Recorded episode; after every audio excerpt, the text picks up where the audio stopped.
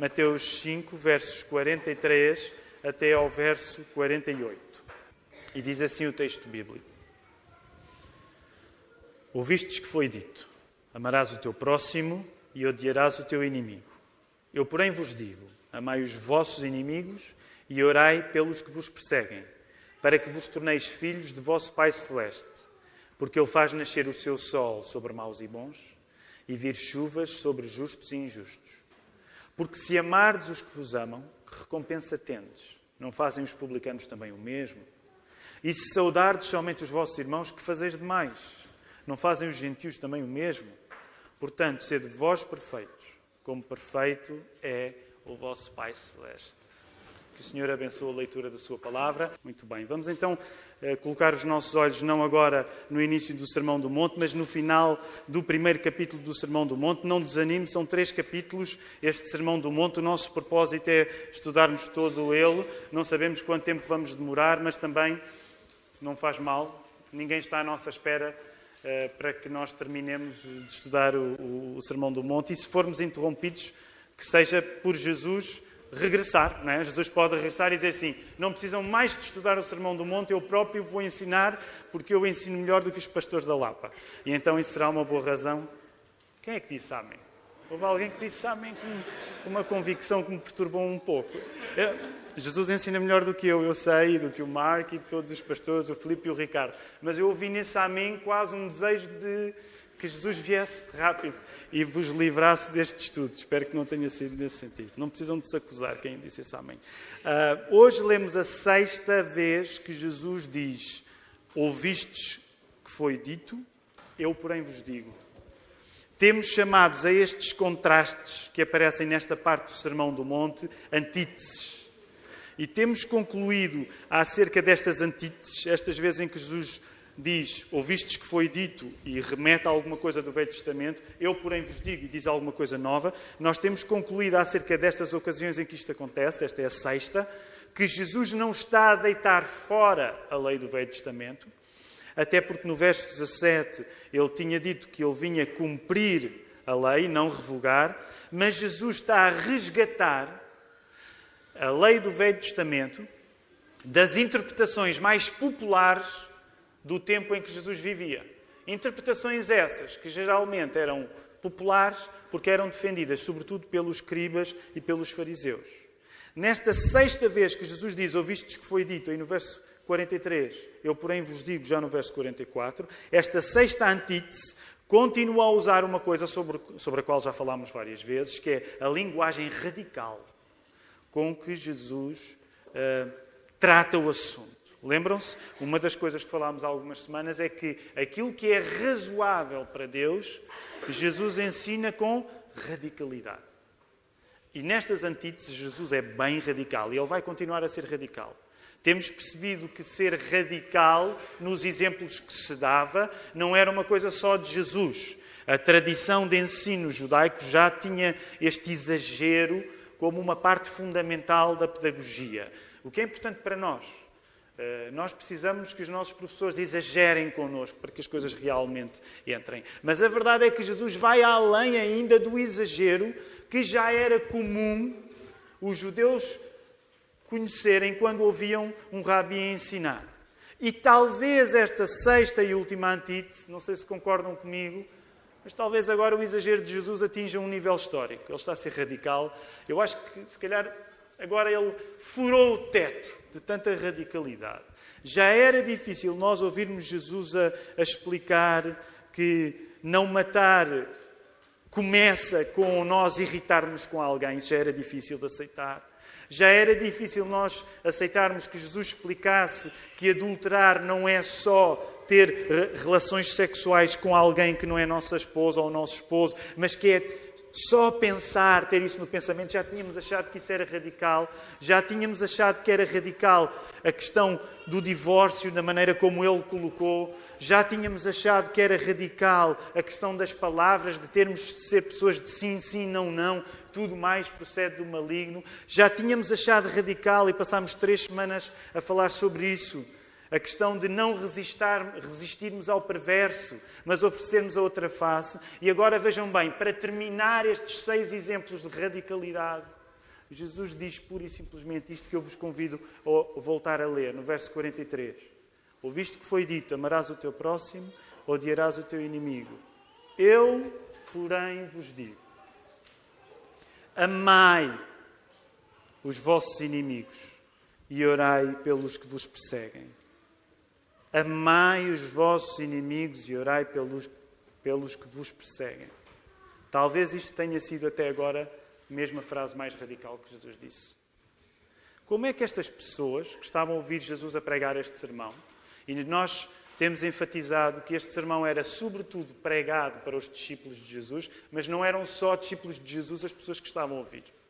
Portanto, é verdade que Jesus tem a preocupação quando prega o Sermão do Monte para que seja sobretudo os seus discípulos que se prontifiquem a praticar aquilo que Jesus está a dizer.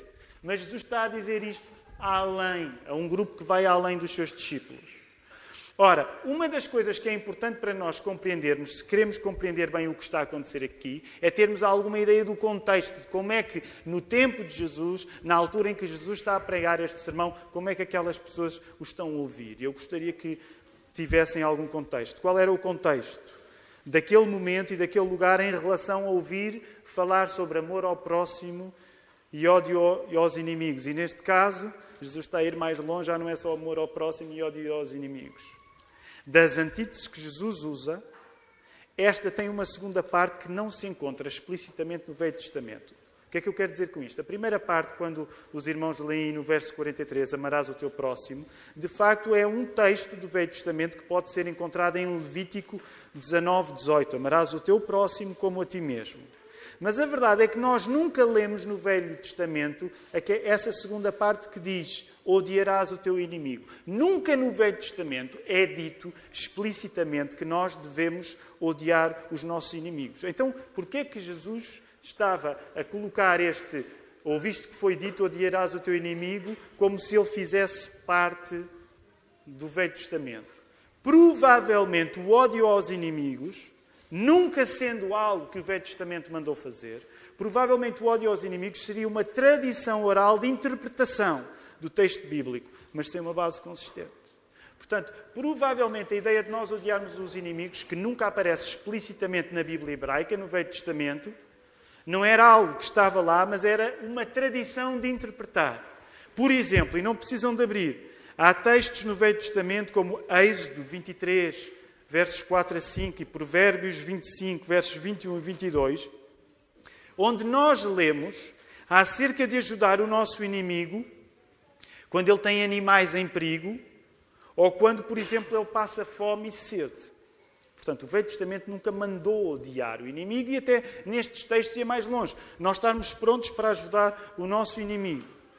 O mais próximo que a Bíblia chega de abraçar um sentimento que fosse parecido com o ódio aos inimigos é no Salmo 139, versos 19 e 22, quando o salmista diz: Tomar, ó Deus, desses cabo do perverso, apartai-vos, pois, de mim, homens de sangue eles se rebelam insidiosamente contra ti e, como teus inimigos falam malícia, não aborreço eu, Senhor, os que te aborrecem, eu não abomino os que contra ti se levantam.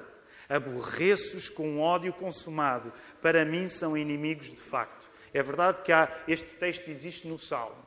Ainda assim, não este texto, quando fala no aborrecimento das pessoas que desprezam a Deus, não é explicitamente uma ordem para nós odiarmos o nosso inimigo. Portanto, como é que aquelas pessoas ouviam Jesus a falar no ódio aos inimigos? Jesus falava no ódio aos inimigos, mas esse ódio aos inimigos não poderia ser consubstanciado a partir da Bíblia que os judeus tinham. Seria uma, uma tradição de interpretação que poderia haver. Adicionalmente, e se nós tomarmos outros exemplos, como o movimento religioso essênio. Aqui há alguns meses nós, durante o período de escola dominical, e eu espero que estejam todos motivados para a escola dominical, ela hoje passou a funcionar de um modo diferente. Uh, uh, mas aqui há uns meses, nós, no, no, período da escola dominical, estudámos, não sei se recordam, os movimentos religiosos do tempo de Jesus. Lembram-se disso? E um dos movimentos sobre os quais falámos era os essénios. Lembram-se dos essénios? Ora, de facto, por exemplo, no caso dos essénios, eles achavam que era papel de um judeu, fazendo parte do povo da aliança com Deus, odiar os outros. Mas isso era uma característica do, dos essênios. Por outro lado, os gregos, os gregos, e nós conhecemos os gregos pela tradição, quando estudamos filosofia, apesar dos gregos terem espaço para querer aprender com os inimigos, é verdade que os gregos preferiam ser, em caso de choque com alguém, os gregos preferiam ser quem causava sofrimento aos inimigos, em vez de estar no lugar de de quem era a vítima do sofrimento que os inimigos nos causassem.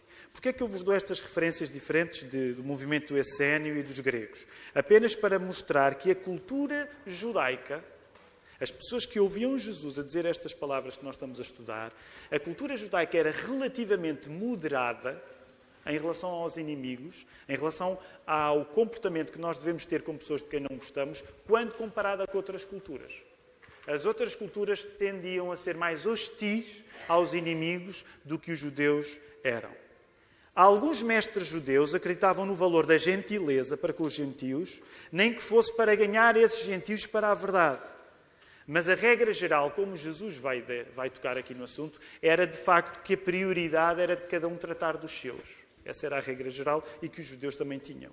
Ainda assim, devemos reconhecer que as palavras que Jesus está a dizer estão a ir além da moderação judaica. Jesus está a querer convocar algo que nunca antes havia sido ouvido, que era amar os inimigos. Bem distante de odiar os inimigos. Jesus está a ir além ainda daquilo que era uma moderação interessante na cultura judaica. Jesus está a chamar, pela primeira vez, a que nós pudéssemos amar os nossos inimigos. Uma das ideias que está aí, e que vocês podem uh, encontrar logo no verso 45, quando diz uh, para que vos torneis filhos do vosso Pai Celeste, é que esta ideia de nós nos tornarmos filhos de Deus existia na cultura judaica também. Era existente desta tradição e vinha como um resultado de imitar. Ou seja, uma pessoa que fizesse por imitar o caráter de Deus estava numa posição onde estava a caminho de poder ser chamada filha de Deus. E daí que Jesus inclui isso no seu discurso. Apesar de os judeus terem as dificuldades que nós conhecemos com a ideia que uma pessoa pudesse ser Deus, que é o que está em causa em Jesus, eles, os judeus, não estavam dispensados da tarefa de tentar ser como Deus era. Aliás, por isso mesmo, esta frase, para que vos torneis filhos do vosso Pai Celeste, no verso 45, combina com a frase que encerra este capítulo no verso 48. Para que vos torneis filhos do vosso Pai Celeste é uma frase que combina bem com o portanto, ser de vós perfeitos, como perfeito é o vosso Pai Celeste. O que é que isto quer dizer? Não era pelo facto de nós não sermos Deus que nós não podíamos imitar Deus. A religião hebraica do tempo de Jesus aceitava isto e Cristo vai acentuar isto. Ok? Portanto, não era pelo facto de o judeu saber que ele não era Deus e que não era perfeito como Deus, que isso o isentava dele poder imitar Deus. Isso também fazia parte da cultura hebraica. E Jesus volta a pegar nisso, que já era comum às pessoas que o estavam a ouvir, mas novamente Jesus vai colocar o pé no acelerador em relação a isso. Mais ainda, a imitação de Deus é uma ordem que vem sem pedidos de desculpa. Hoje a nossa tendência é, a partir do facto de reconhecermos que não somos perfeitos, e eu espero que todos aqui reconheçam, todos nós reconhecemos que não somos perfeitos, certo? Há alguém ainda que não tenha reconhecido que não é perfeito? Nós podemos dar-lhe uma ajuda, se for o seu caso. Né? No geral, todos nós reconhecemos que não somos perfeitos. E por causa disso, muitas vezes, a nossa tendência é achar, já que sabemos que não somos perfeitos, que não dá para imitar Deus. Deus é perfeito, eu não sou. Muitas vezes a nossa tendência é essa. Logo quando ouvimos uma frase, sede perfeitos, como vosso Pai Celeste é perfeito, a nossa tendência natural pode ser, isto não é praticável. Paralelamente, a ideia de sermos perfeitos como Deus é perfeito no entanto, comunicava com uma coisa que no Velho Testamento já tinha sido dito e que os judeus se lembravam bem, que tinha sido dito em Levítico 19:1, que era nós devemos ser santos como Deus é santo. Portanto, o que é que eu quero dizer com isto? Para nós hoje, em 2018, Pode, ser, pode parecer difícil ouvirmos uma frase como sejam perfeitos como Deus é perfeito. No entanto, para os judeus do tempo de Jesus, isso não era tão diferente do ser santo como eu sou santo. Os judeus aceitavam que, apesar das suas imperfeições, o imperativo na vida deles era eles serem como Deus. E aí deixem-me dizer-vos, nesse sentido, os judeus de há dois mil anos estavam um bocado melhor do que nós estamos hoje. Porque nós hoje, a nossa tendência é acharmos que é impossível esta ordem. Esta ordem não nos diz respeito. E deixa-me dizer-te, esta ordem, se tu és um discípulo de Jesus, eu quero dizer-te isto muito diretamente. Se tu és um discípulo de Jesus e estás a ouvir Jesus como o teu mestre, e estás a ouvir o sermão do monte onde Jesus está a pregar, quando ele te diz sede vós perfeitos, como perfeito é o vosso Pai Celeste, isso, isso tem a ver contigo. Isto é para ti. Isto é para ti. Se tu acreditas, isto é para ti. Apesar da perfeição não nos ser possível, no sentido da ausência completa do nosso erro, nós sabemos que enquanto vivermos esta vida, nós nunca vamos estar numa circunstância onde não erramos, nós sabemos disso. Mas apesar disso, a perfeição que Deus nos pede é praticável como uma decisão que nós tomamos a favor da integridade e da misericórdia, que são características do próprio Deus. Precisamente porque quando a palavra perfeito era usada, ela também podia ser traduzida como ser completo, ser íntegro e ser misericordioso. portanto, quando um judeu ouvia Jesus a falar em perfeição, ele não pensava em perfeição apenas da maneira como nós pensamos em perfeição. Ele pensava que ser perfeito é ser completo, é ser íntegro e é ser misericordioso. O que significa que, se isto era aceitável para os judeus há dois mil anos, deve ser aceitável para ti hoje também. A ilustração que Jesus vai usar para imitarmos Deus, na tarefa de irmos ao ponto de amarmos os nossos inimigos, é dupla.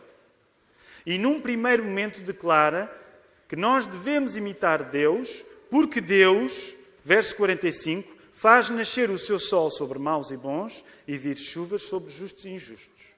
E num segundo momento, nós devemos imitar Deus na tarefa de irmos ao ponto de amarmos os nossos inimigos, porque, num segundo momento, declara que amar quem nos ama ou saudar a nossa própria família são boas ações que até as piores pessoas conseguem. Então, esta é a ilustração que Jesus está a dar. Jesus está a dizer: olha, tu tens de imitar Deus ao ponto de seres capaz de amar os teus inimigos, número um, porque Deus faz nascer o seu sol sobre maus e bons. Nós podíamos aqui falar no conceito de graça comum. Há uma graça comum. Deus não dá apenas belos dias de praia aos crentes. Aliás, deixa-me dizer, na minha experiência, eu venho de Oeiras e geralmente venho pela marginal. É, na minha cabeça até acontece o contrário ao, ao domingo. Porque Deus está a dar belos dias de praia aos não crentes que não vão à igreja. Pelo menos eles não vão à igreja e as, e as praias estão cheias. E eu vou lá conduzir a pensar. Deus faz nascer o seu sol sobre maus e bons. E neste caso são os maus que estão a aproveitá-lo melhor agora. Agora, calma, eu já vou à questão dos maus e dos bons. Okay? Mas é, esta é uma primeira razão que, Deus, que Jesus está a ilustrar. Jesus está a ilustrar, tu deves ser perfeito como Deus é perfeito, perfeito ao ponto de amar os teus inimigos, porque Deus faz nascer o seu, o seu sol sobre maus e bons e vir chuvas sobre justos e injustos. E segunda razão, que tu deves imitar Deus ao ponto de seres capaz de amar os seus inimigos, é que, deixa-me dizer-te, Amar quem te ama ou cumprimentar as pessoas da tua família, permita uma expressão, não é grande espingarda, isso qualquer pessoa consegue. E quais são as pessoas, quais são qualquer pessoa consegue que Jesus vai usar? Ele vai, o que é que ele vai dizer aí? Se amares os que vos amam, os publicanos também conseguem. Isto pode nos chocar. Jesus está a tratar mal os publicanos? Neste momento, ele está a usar os publicanos como uma imagem da pessoa ruim. Quem eram os publicanos? Eram os cobradores de impostos que é que fazia o cobrador de impostos? Cobrava impostos, mas para onde é que ia o imposto numa altura em que a Judeia está no domínio, a Judeia todo Israel está no domínio de Roma. O imposto ia para o imperador. Logo o publicano, o cobrador de impostos, era considerado dos piores pecadores ao lado das prostitutas. Ele era considerado um apóstata, alguém que abandonou a fé. E o que Jesus está a dizer é: olha, estas pessoas geralmente são tidas como as ruins, não são? Até uma pessoa ruim consegue amar quem nos ama. Nós temos em Portugal aquela frase muito caricata que às vezes queremos elogiar a alguém e dizemos assim: ele é amigo do seu amigo.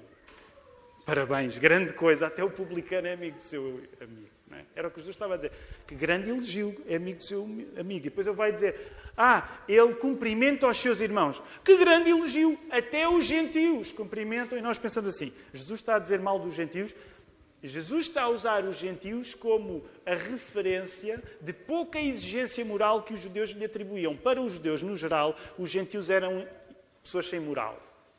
Para os, para os judeus, os gentios eram pessoas idólatras. Portanto, quer os publicanos, quer os gentios, faziam parte do grupo de pessoas ruins na imaginação judaica. E Jesus usa, na imaginação judaica, aquelas pessoas que são tidas como ruins para ilustrar que nós temos de ser melhores e fazer mais do que a bondade que até uma pessoa ruim é capaz de fazer.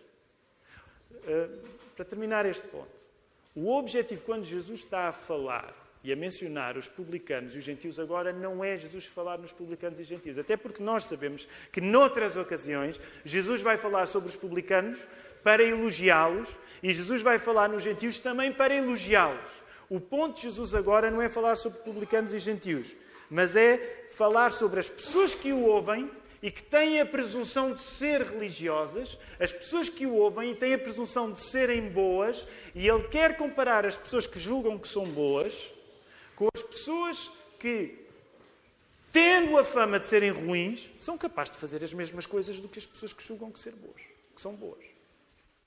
Daí que gostava de aplicar este sermão com desafios que assumem que bondades medíocres não nos servem porque não serviram a Jesus. E eu gostaria de terminar o sermão indo para as aplicações. Bondades medíocres não nos servem porque também não serviram a Jesus. E não sendo um assunto novo para nós, eu gostava de me concentrar na questão de ter inimigos. E já noutras ocasiões eu tenho falado muito na questão de ter inimigos. Aliás, com frequência o assunto de ter inimigos vem à baila. Quero começar por uma nota. Eu creio que em grande parte hoje nós somos cristãos mais frágeis. Eu creio que em grande parte nós hoje somos cristãos mais frágeis porque nós idealizamos na nossa cabeça uma fé cristã que é uma espécie de dever de sermos amigos de toda a gente. Estou a generalizar.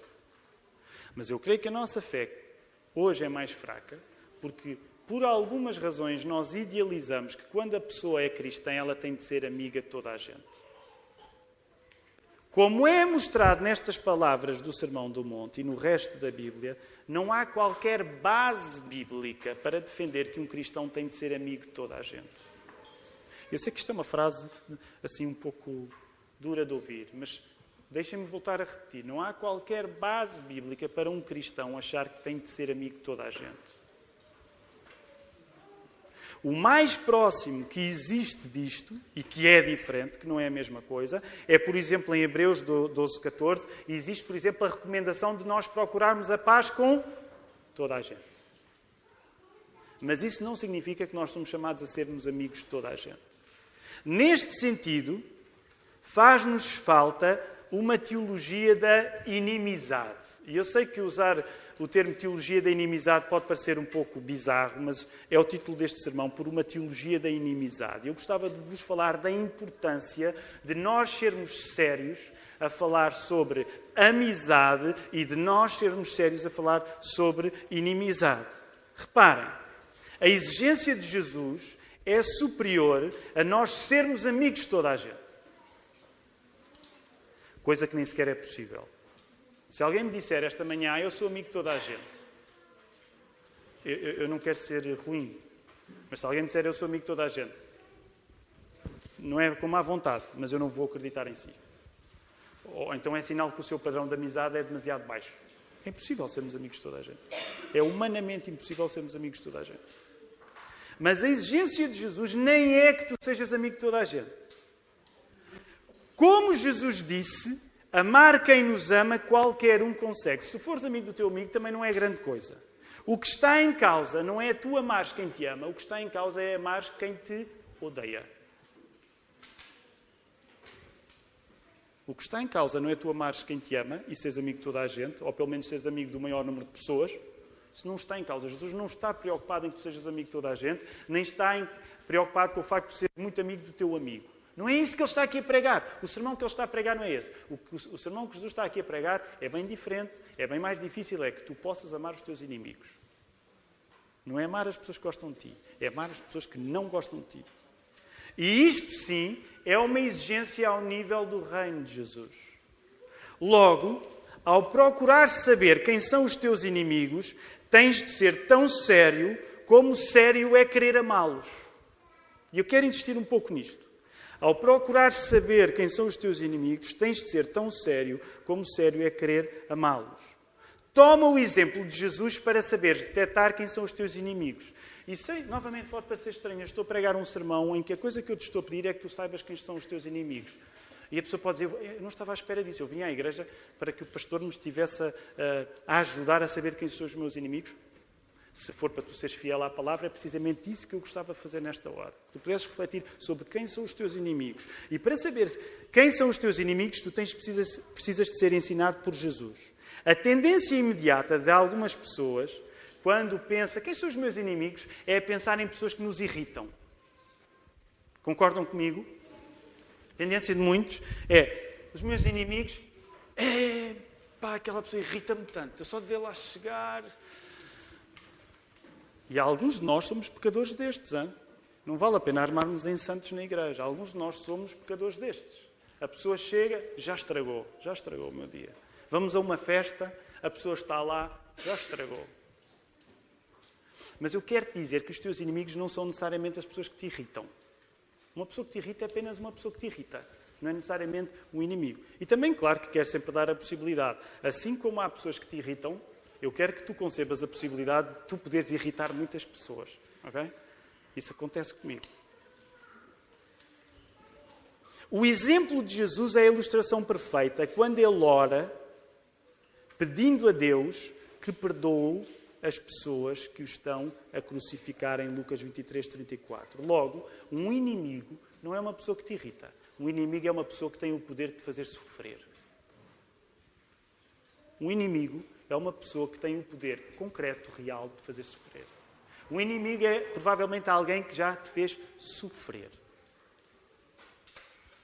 Porque aquilo que Jesus está aqui a pregar no Sermão do Monte acerca de amar os inimigos, ele próprio foi praticar isso quando na cruz os seus inimigos o estão a crucificar. Ele diz: Pai, perdoa-lhes porque eles não sabem o que fazem. O mesmo fez Estevão quando estava a ser apedrejado, em Atos 7,60. Portanto, quando tu pensas em inimigos, pensa em pessoas capazes de te magoar. Não pessoas capazes de te irritar. Pessoas que têm poder para tornar a tua vida pior não apenas pessoas que podem irritar. Nós somos chamados a amar quem nos odeia, porque o exemplo do próprio Deus já nos aponta nesse sentido.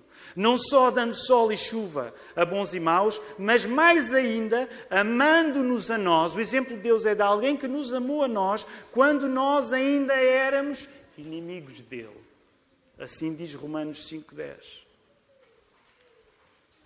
Tu és chamado a amar quem te odeia, porque Jesus já fez isso. Jesus praticou o sermão que pregou. E por isso tu és chamado a amar quem te odeia, porque Jesus fez isso, Estevão fez isso, e pela graça de Deus, ao longo de toda a história, a Igreja de Cristo tem estado, tem estado cheia de santos que odeiam os seus inimigos. Esta radicalidade de amarmos os nossos inimigos não começa com a tua capacidade. Se tu quiseres pensar neste assunto a partir da tua capacidade, tu vais desistir. Isto não tem nada a ver com a tua capacidade. Ninguém tem capacidade para amar os seus inimigos. Nós até pouca capacidade temos para amar bem os nossos amigos, quanto mais os nossos inimigos. Isto não vai lá com a tua capacidade, isto vai lá com a capacidade da pessoa que te está a pregar este sermão, que não sou eu, que neste caso é Jesus Cristo. Tu tens o poder de fazer as coisas do reino se tu dependeres do rei. Logo, o meu desafio para ti é que tu possas começar a orar por pessoas que tu dizes assim, ok, esta pessoa se calhar será um inimigo no sentido em que ela já me fez mal ou ela tem o poder para me, fez mal, eh, eh, para me fazer mal, ela tem o poder para de facto me fazer sofrer. Ora, por quem realmente te pode magoar, neste sentido, ama quem realmente te pode magoar. Ama quem realmente te pode magoar. Podes até não gostar dessas pessoas, mas és chamado a amá-las. E aqui eu não vou explorar muito esta distinção, mas eu acho que há uma diferença entre gostar e amar. Muitas vezes nós temos de amar pessoas de quem não gostamos. E graças a Deus a Bíblia não disse ama os teus inimigos e tens de gostar deles. Ainda bem. Mas disse que temos de os amar. Disse que temos de os amar.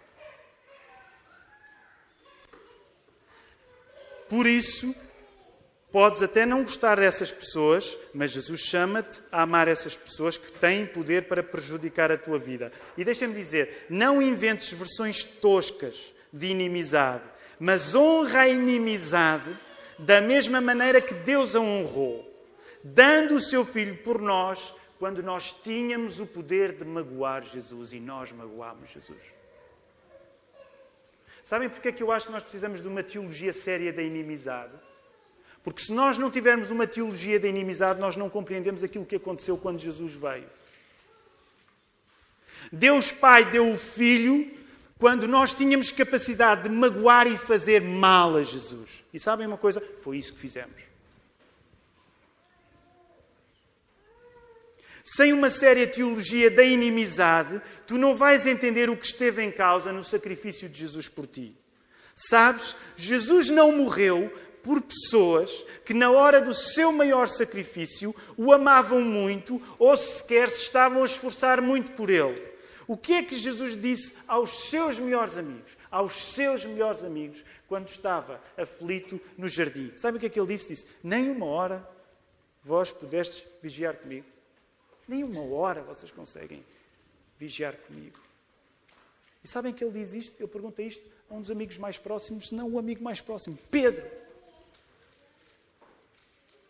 Jesus deu a sua vida por um dos seus melhores amigos, Pedro, que não foi capaz de aguentar com ele uma noite por dormir e nem sequer foi capaz de aguentar ao ponto que nessa mesma noite traiu o Mestre. É este tipo de sacrifício que Jesus vos está a falar. É este tipo de sacrifício que está em causa para nós, não uma disneyficação da amizade. E permitam-me permitam dizer, nós temos. Não, não quero ser demasiado radical, mas as palavras radicais de Jesus não me dão grande chance. Nós temos uma versão um bocado Disneylândia da amizade. Se tu viveres fazendo depender os teus sacrifícios de pessoas que correspondem ao teu esforço, tu nunca serás obediente ao que Jesus te está a pedir neste texto. Sem uma séria teologia da inimizade, tu nunca farás o sacrifício de amar os teus inimigos que Jesus te pede. Por isso, eu quero animar-te, não com a tua incapacidade, mas com a capacidade que Jesus te dá. Porque é na capacidade que Jesus que tu vais poder amar os teus inimigos. Se tu fizeres depender os teus sacrifícios do facto de as pessoas que estão ao teu lado estarem prontas para os apreciar, tu nunca vais ser obediente a Jesus. Tu vais ser um utilitarista. Tu vais apenas fazer bem a pessoas que já sabem que te vão retribuir, que te vão reconhecer de volta. Sabem, por isso é que há milésimas coisas, e eu estou no grupo que estou a criticar agora. Por isso é que há milésimas coisas que nós não fazemos na vida que devíamos estar a obedecer a Jesus. Sabem porquê? Porque nós já sabemos de antemão que se as fizermos por alguém, essa pessoa não vai valorizar o nosso esforço. E nós achamos que não vale a pena. Se Jesus pensasse como nós, nós ainda estaríamos condenados. Porque ele não tinha dado a sua vida na cruz. Eu já vos disse isso noutra ocasião.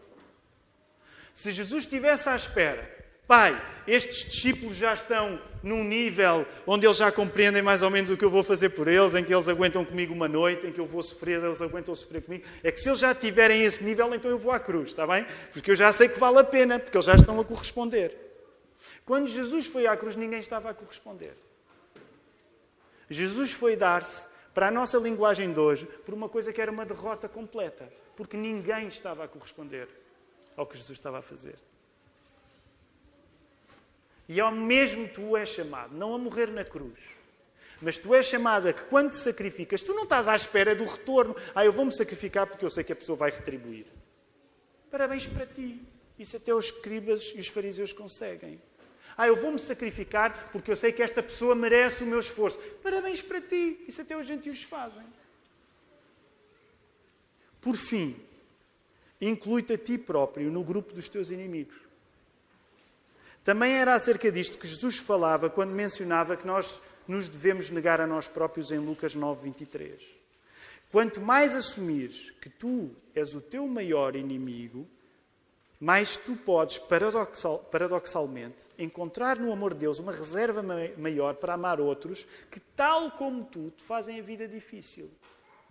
Percebem o que eu estou a dizer? Se tu reconheceres que tu geralmente és o maior obstáculo a ti próprio e te conseguires amar pelo poder que Deus te dá para te amares a ti próprio, então tu também vais conseguir amar o outro que te faz a vida difícil. Porque vais-te lembrar, vendo bem as coisas, a pessoa que mais me faz a vida difícil sou eu próprio.